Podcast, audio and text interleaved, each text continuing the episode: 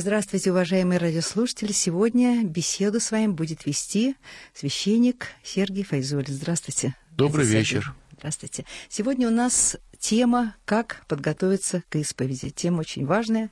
Впрочем, тут неважных тем не бывает, но это такая, как бы сказать, животрепещущая тема, поскольку э, как подготовиться к исповеди? Исповедь это понятие существует и в миру, и существует оно и в церкви. Э, вот если вы сейчас на вскидку откроете интернет, вы увидите исповедь Льва Толстого, исповедь хулигана Есенинская, исповедь в свое время Эдит Пиаф написала прекрасную книгу «Моя исповедь». То есть человек себя раскрывает всего перед людьми для того, чтобы, как писал, например, Пиаф, а, люди после моей смерти будут говорить мне, обо мне много не бывало, так вот знайте, какая я была на самом деле. То есть исповедь такая, это мирская исповедь. А, перед людьми я себя раскрываю для того, чтобы исповедаться верующему христианину, чтобы исповедаться, он идет в церковь для э, сокровенной и, как бы сказать, почти тайной беседы со священником. И вот тут возникает, конечно, очень много вопросов. Вы знаете, когда я первый раз пришла на исповедь, э, к батюшке, которого я совершенно не знала и не знала, что такое вообще исповедь, но только знала, что вот люди подходят туда и говорят о чем-то. Я подошла к нему и сказала, когда он на меня глаза устремил, я сказала, вы знаете, я грешна во всем. Он сказал, вы знаете, вы совсем не готовы к исповеди. Приходите в другой раз. Я ушла, обиженная, кстати, долгое время в церковь не ходила, потому что мне казалось, ну как же так можно было. Действительно, вот этот шаг переступить, особенно для человека новоначального, для человека, который только начинает быть, очень бывает иногда сложно. И э, хотя сейчас существует множество литературы, от святых отцов до священников современных, открывай книгу и читай, но, тем не менее, вопросов возникает много, и люди хотят, ну, слышать живое слово от, от живого священника. А вы знаете, действительно, для человека, который только начинает, например, может быть, мы с этого даже и это будет и первый наш вот такой вот вопрос, для начинающего, я слышала от своих даже друзей, вот сейчас очень взрослых друзей, которые говорят, ну, как я пойду, кому пойду, как я незнакомому этому человеку буду все говорить, и что нужно, и как нужно себя вести, и э, расскажите. Так я на себя такую ответственность никогда не беру, и вот, конечно, сейчас вот, может быть, первый вопрос у нас и будет первая исповедь. Пожалуйста, отец Сергей. Вот вы знаете, Людмила Васильевна, вот вы э, очень интересно начали сегодняшнюю нашу беседу. Вы предложили для обсуждения всеобщего тему мирской исповеди и исповеди в церковном понимании этого слова. Мирская исповедь – это значит, человек предлагает какие-то факты своей жизни – и э, на подсознательном каком-то уровне или на уровне ожидания к себе, э, так сказать, известных симпатий, если это известный человек угу. в сообществе каком-то, да, искусства или там культуры, он ожидает сострадания, понимания и приятия. Но его мотив – это мотив обрести оправдание – то есть его исповедь изначально с желанием найти себе оправдание. И, наверное, те вот и бытовые, потому что исповедь, э, потребность в исповеди – это глубочайшая потребность любого человека как личности. Вы имеете в виду и ту, и другую исповедь? Или вот исповедь вообще в принципе. Да, в принципе. Но вот э, как правильный подход найти к, к настоящей, как, то есть э, исповедь в церковном понимании, для чего нужна исповедь вообще? Исповедь – это возможность полного, обратите внимание, возможность полного исцеления таинственным причем образом. Почему и исповедь называется таинством. Тайна исповеди – это просто имеется в виду, что в наше время, когда во многом нарушены канонические границы присутствия человека в церкви, э, исповедь из, изначально не была тайной. Но в наше время – когда отчуждение между даже членами церкви, оно во многом э, факт нашей жизни. И поэтому люди, конечно же, стесняются публично исповедоваться. Не так было в первой церкви, когда исповедь была публичной, когда люди... Там настолько была сила взаимного принятия и доверия, доверия и любви, да. Что человек не мыслил себя вне э, публичной исповеди. И пространство духовное, оно было общим церкви. То есть это при всех говорилось, да? да? Совершенно верно. Перед всем да. миром, понятно. Человек приносил свою жизнь, он доверял угу. свою жизнь церкви. И церковь принимала его со слезами. Потому что еще, может быть, какое-то время назад какая-то часть членов этой общины церковной были язычниками, тоже участвовали в страшных каких-то оргиях, мистериях, каких-нибудь там луперкалиях, там сатурналиях, вакханалиях. Но мы говорим сейчас о другом. Вот как на, на, на наш церковный э, взгляд, как все-таки правильно подойти к исповеди? В чем базовое, главное понимание исповеди. В отличие от мирского, где человек, исповедуясь, одновременно приводит оправдательные резоны, одновременно тут же, сразу в процессе, он уже и подводит основу для своего оправдания, то в церковной исповеди как раз подход должен быть диаметрально противоположным. Вот у католиков, у них, интересно, начинается исповедь, согласно какому-то такому трафарету, да, начинается с признания самой главной вины. «Мея максима кульпа», говорит ортодоксальный католик. Mm-hmm. «Моя самая главная вина, мой самый главный грех». Начинается с этого исповедь. Mm-hmm. Так вот, а, исповедь на самом деле и в православии, прежде всего, это признание собственной ответственности за свои поступки. Это важнейшее в понимании исповеди.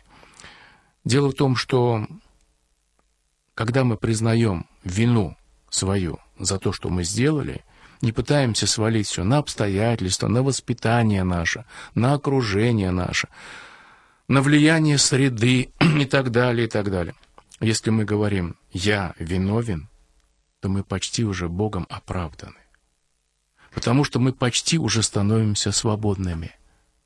Человек, который становится по-настоящему, понимает меру своей ответственности, он близок к свободе внутренней, к освобождению.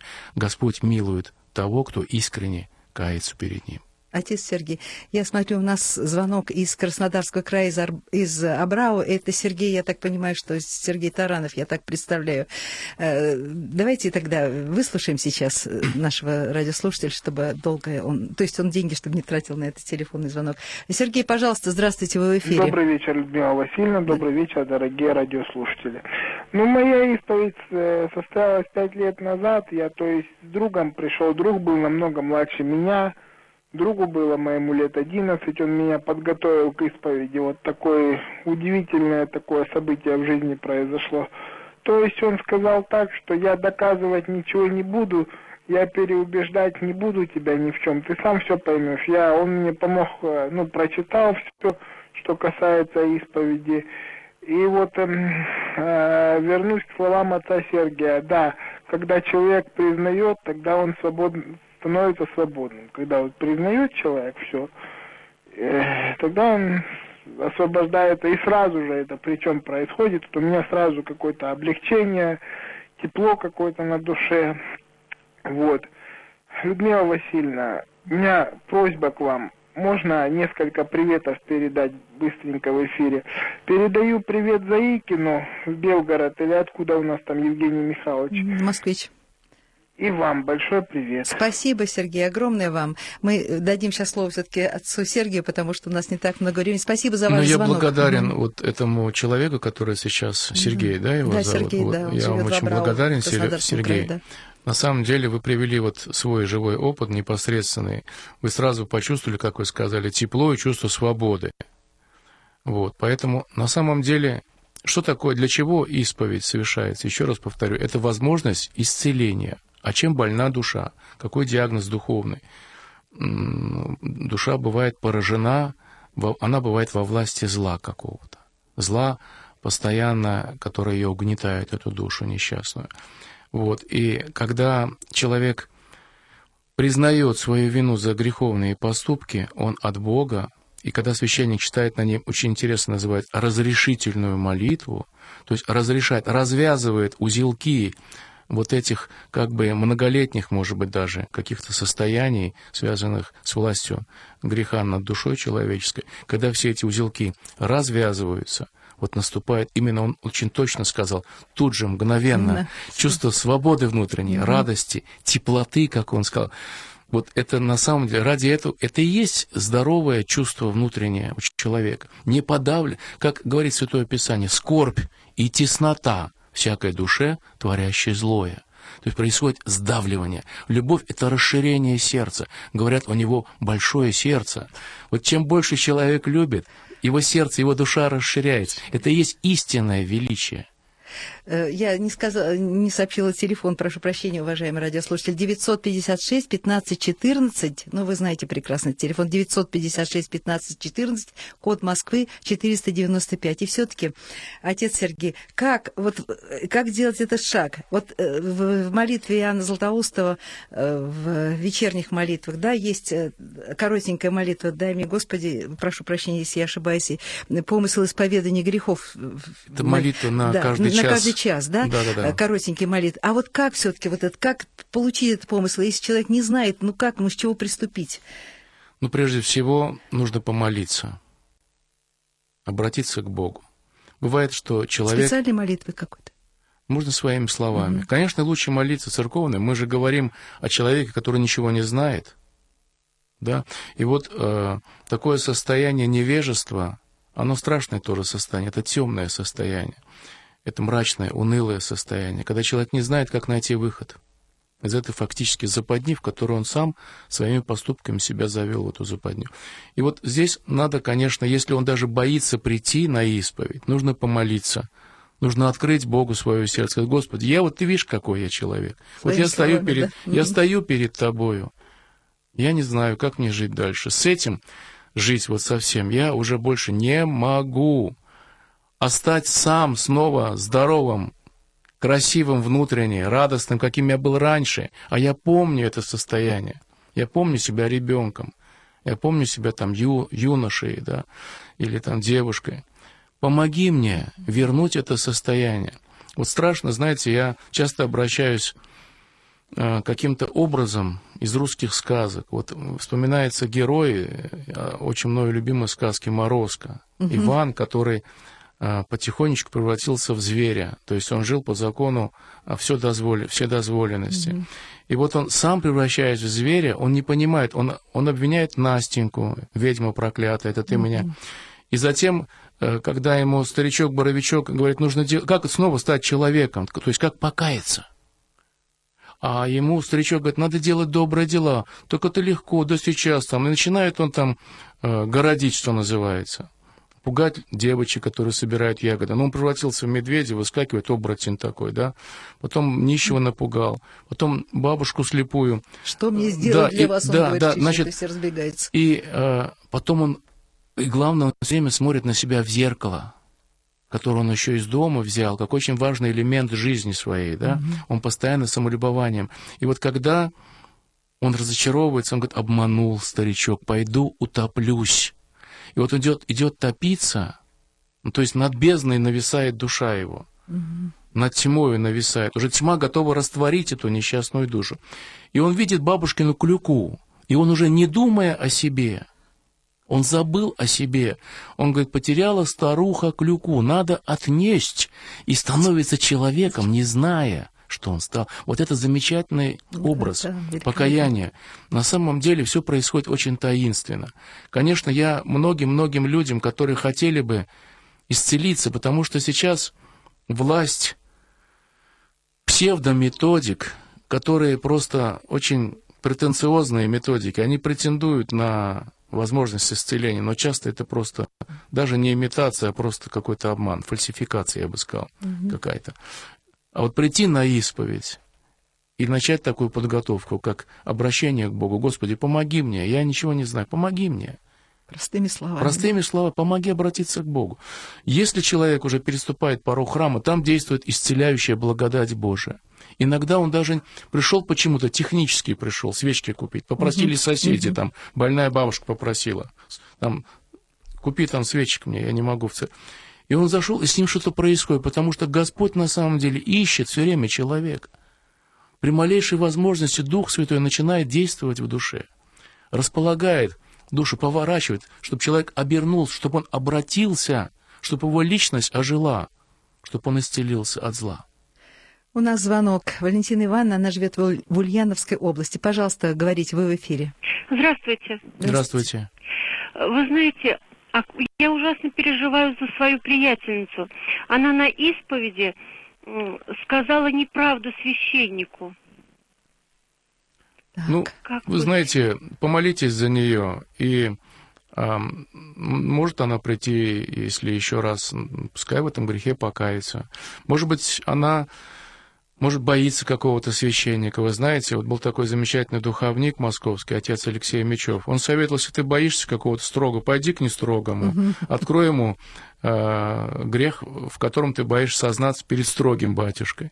Потому что на самом деле важно ведь, чтобы душа исцелилась. Вот как э, читает священник, он должен читать священник перед исповедью молитвы, где есть такие слова, что ты пришел в духовную врачебницу и должен выйти отсюда исцеленным где церковь называется духовной больницей, духовной врачебницей.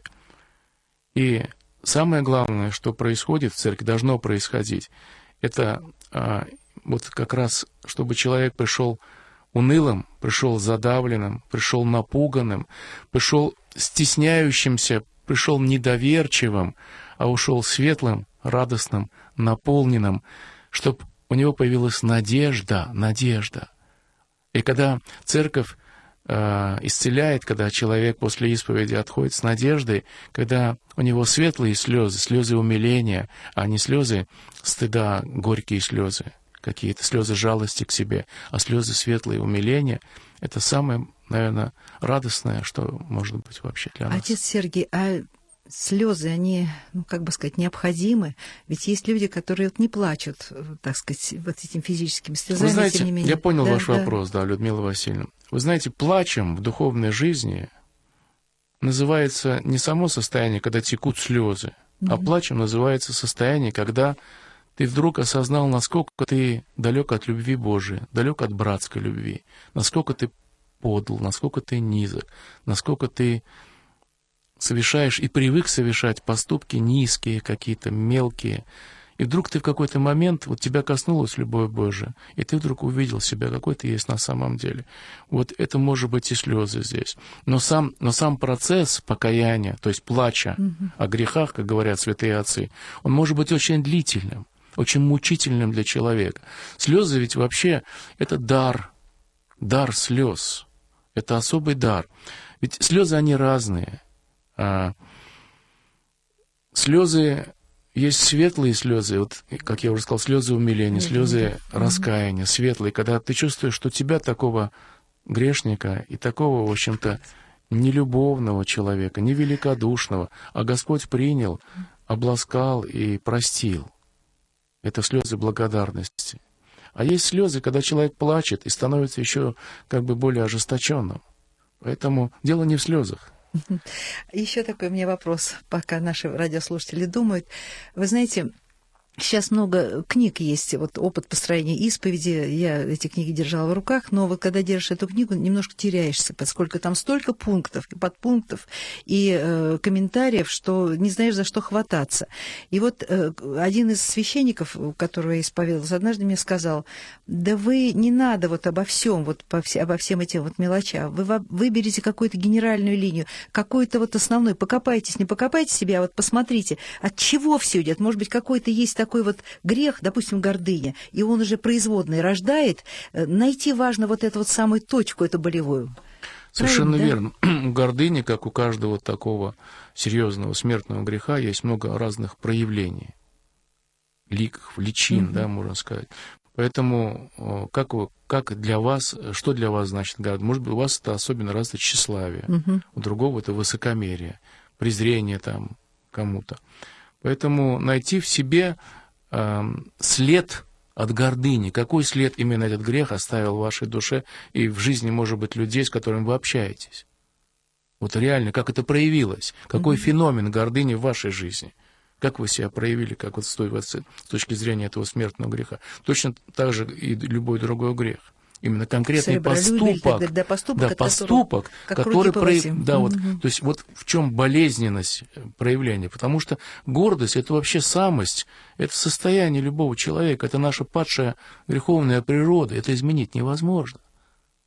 изменить. Многие люди думают, что э, исповедь, она может как бы исцелить совершенно изменить природу. Изменить природу практически невозможно человеческую. Это падшая природа. Поэтому святые отцы, опытно-духовные люди говорят, что до смертного последнего часа не доверяй себе.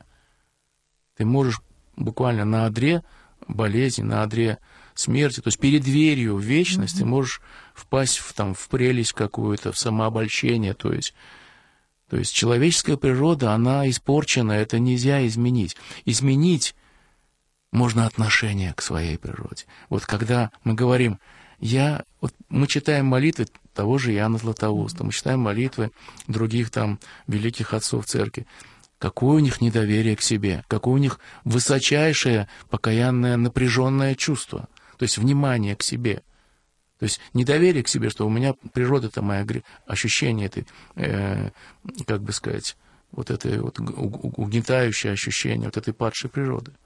У нас звонок. Москвичка Надежда. Пожалуйста, вы в эфире. Здравствуйте. Здравствуйте.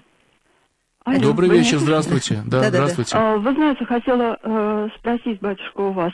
Дело в том, что я очень виновата перед своим сыном. Виновата в том, что я не дала ему нужного воспитания. В результате сын сейчас уже взрослый и живет очень плохо. Я, зная свою вину, э, ходила в церковь, на исповедь. Но вы знаете, мне от этого легче не стало, потому что сын живет плохо, и общем, сердце мое разрывается. А как вас зовут, вы сказали? Простите? Надежда. Надежда. Ну вот я думаю, что нужен какой-то вам духовный подвиг. А может быть, э, читать псалтырь за своего сына. Я просто не знаю, э, насколько у вас есть э, духовный наставник. Надо обратиться к священнику, которому доверяете, эту ситуацию в более развернутом виде еще раз рассмотреть, потому что помочь человеку, у которого есть свободная воля, индивидуальность, знаете, есть такое выражение машское, а, старец плачет, а инок скачет. То есть э, духовник плачет о каком-то брате, монахе, а он тут продолжает жить нерадиво. Вот, а тем более, это ваш ребенок, которого вы помните маленьким, таким хорошеньким, чистым, невинным. И грех, он ведь нарушает очень природу человека, очень страшно. Он ее просто э, деградация человека надо начинать. Поэтому я ведь не знаю, как, какие именно грехи совершает ваш сын. Мы сейчас в прямом эфире не можем об этом говорить. Я думаю, что вам нужно обратиться к хорошему духовнику, потому что молитва матери имеет огромное, огромное значение, и у вас связь с ребенком всегда сохран... сохраняется. Э, духовная связь, даже если он об этом не думает. Но любовь ваша и вообще любовь, она сильнее смерти. Любовь такая вот любовь, спас, спасающая человек. Поэтому вы, не теря... вы же надежда, не теряйте надежду. Mm-hmm. Вот, э, просите у Бога, и дастся вам. Вот, стучите и отверзится. Поэтому надо верить. Верить, потому что тьма наплывает, но Бог есть свет, и Он может рассеять любую тьму. И никто не погиб, пока э, человек жив. Поэтому не отчаивайтесь. 956 15 14, код Москвы 495. Отец Сергей, есть такое присловие. Не согрешишь, не покаешься. Оно, конечно, вывернуто наизнанку, неправильно мы его понимаем. Но получается так, что человек ходит постоянно на исповедь. Кажется, уже ну, навел порядок в своем внутреннем доме, да, чистота. Но надо же исповедоваться в чем-то. Значит, обязательно надо опять согрешить, чтобы покаяться. Ну, здесь, конечно, есть определенное лукавство, угу. когда мы говорим, кто-то говорит, не согрешишь, не покаешься, то, как правило, в этом есть элемент прямого, прямого даже э, лукавства. Действительно, но с другой стороны, если подойти, действительно человек, который не совершает каких-то заметных для него грехов, заметных. Ведь большинство людей не знают своих грехов. Вот многие люди, взрослые, иногда в возрасте там уже довольно солидном, приходят и говорят, я не знаю, в чем мне каяться. Человек не видит своих грехов. Потому что грубых, грубых грехов, там, воровство, убийство, он не совершал. А эти грехи, а, такие вот незаметные грехи, как старая, скажем, обида, которая, может быть, душу уже совершенно разъела – и она настолько привычная, она стала компонентой такой, уже привычной компонентой внутренней жизни человека. Он уже мир воспринимает через призму этой обиды. И эти люди, потом человек берет это э, темное стекло и с этим темным стеклом воспринимает вообще все в жизни. Потому что он кому-то когда-то не простил. И она проросла уже, и корни этой обиды, они опутали. И человек даже не понимает. И вот когда начинаешь с ним говорить и пытаешься, а обида на самом деле, это, это страшная вещь. Вот, поэтому с обидой вообще человек может жить в церкви и ничего не понимать. Он может ходить на исповедь, причащаться, но если у него есть такая старая хроническая обида, он не христианин, и он вне церкви на самом деле. Угу. Это такое вот явление тоже распространенное, к сожалению. Да. Вы знаете, я слышала от своей одной знакомой, она сказала, что э, исповедуется, она постоянно исповедуется, очень, так сказать, человек воцерковленный, и у нее по-настоящему духовник, духовный отец, с, э, наставлением которого нас следует. Но вот она сказала, что однажды я исповедовался, и он, и он сказал, перестаньте грызть себя за свои грехи. Ну, правильно батюшка сказал, потому что э, есть такое, такой момент, как а, вот ятрогения, говорят, э, бегство в болезнь. Есть э, в медицинском угу. сообществе вот такой термин есть, убегание в болезнь. То есть человек от действительности, от необходимости преодолевать трудности какие-то, он убегает в болезнь, он придумывает себе норку такую и оправдание. Я вот больной человек, да, угу. вот что вы тут от меня требуете? Поэтому вот можно так вот э, как бы тоже попытаться спрятаться, но это не выход с положения, конечно. Mm-hmm. Не выход с положения. И э, еще, отец Сергей, есть исповедь в храме и есть исповедь ежедневная, вечерняя, да?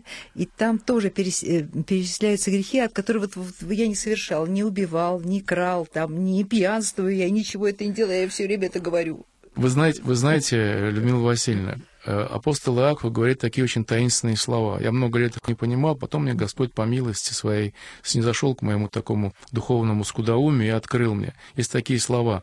Соверши, согрешивший в одном, согрешил во всем. Угу. Это очень интересно. Но есть даже такие парадоксальные, совершенно для нас непостижимые слова Варсонофия, старца Оптинского. Если тебе скажут, что ты убил, а ты не убивал, скажи «простите». А потом ты увидишь, что ты каким-то образом участвовал, может быть, не в физическом, но в духовном убийстве человека. Mm-hmm. Вот это Потому что зависть это тоже, это тоже э, это убийство человека. Поэтому на самом деле всякий грех, любой грех, любой грех, какого бы масштаба, какой бы, так сказать, силы он не был, это грех против любви Божией. Если мы обидели человека, а Бог любит свое творение, любого человека, любой дорог ему, без всяких национальных, конфессиональных, потому что все его творение. Это его ребенок, это его творение. И поэтому, если мы обидели, мы Бога обидели. Если мы себя против грех против себя совершили, опять Богу сделали больно. Потому что это грех против любви Божией. Для нас непостижимый. Это совершенно запредельная для нас любовь Божия. Мы ее не знаем. И поэтому, если, если ты что-то сделал одно, ты уже согрешил против всего, против любви Божией. Ты виновен. Отец Сергей, у нас остается ровно минуточка. Последний вопрос. Э, можно, можно ли так сказать, что если человек захотел идти на исповедь, это значит, что он уже меняется? Да, да, да. Вы знаете, э, кто-то из старцев сказал, стоит сделать маленький шажочек на, навстречу Богу, а Бог делает 10, 20, 30 шагов навстречу. Он бежит навстречу человеку. Поэтому надо даже Господь и намерение целует, как говорит Святое Писание. То есть даже движение доброй души Господь сразу приветствует. И поэтому все главные решения относительно нашей судьбы и нашей жизни, они принимаются в невидимом мире. А доброе движение для Бога, а если оно искреннее, это самое важное. Огромное спасибо, отец Сергий. Э, сегодня у нас э, в эфире был отец Сергей Файзулин. Э, спасибо. И ваши хорошие слова, прямо хорошие, так говорится, напутствие, знаете, даже настроение. Ну и слава Богу. Слава тебе, Господи. Всего доброго вам. Аминь. Да будет так.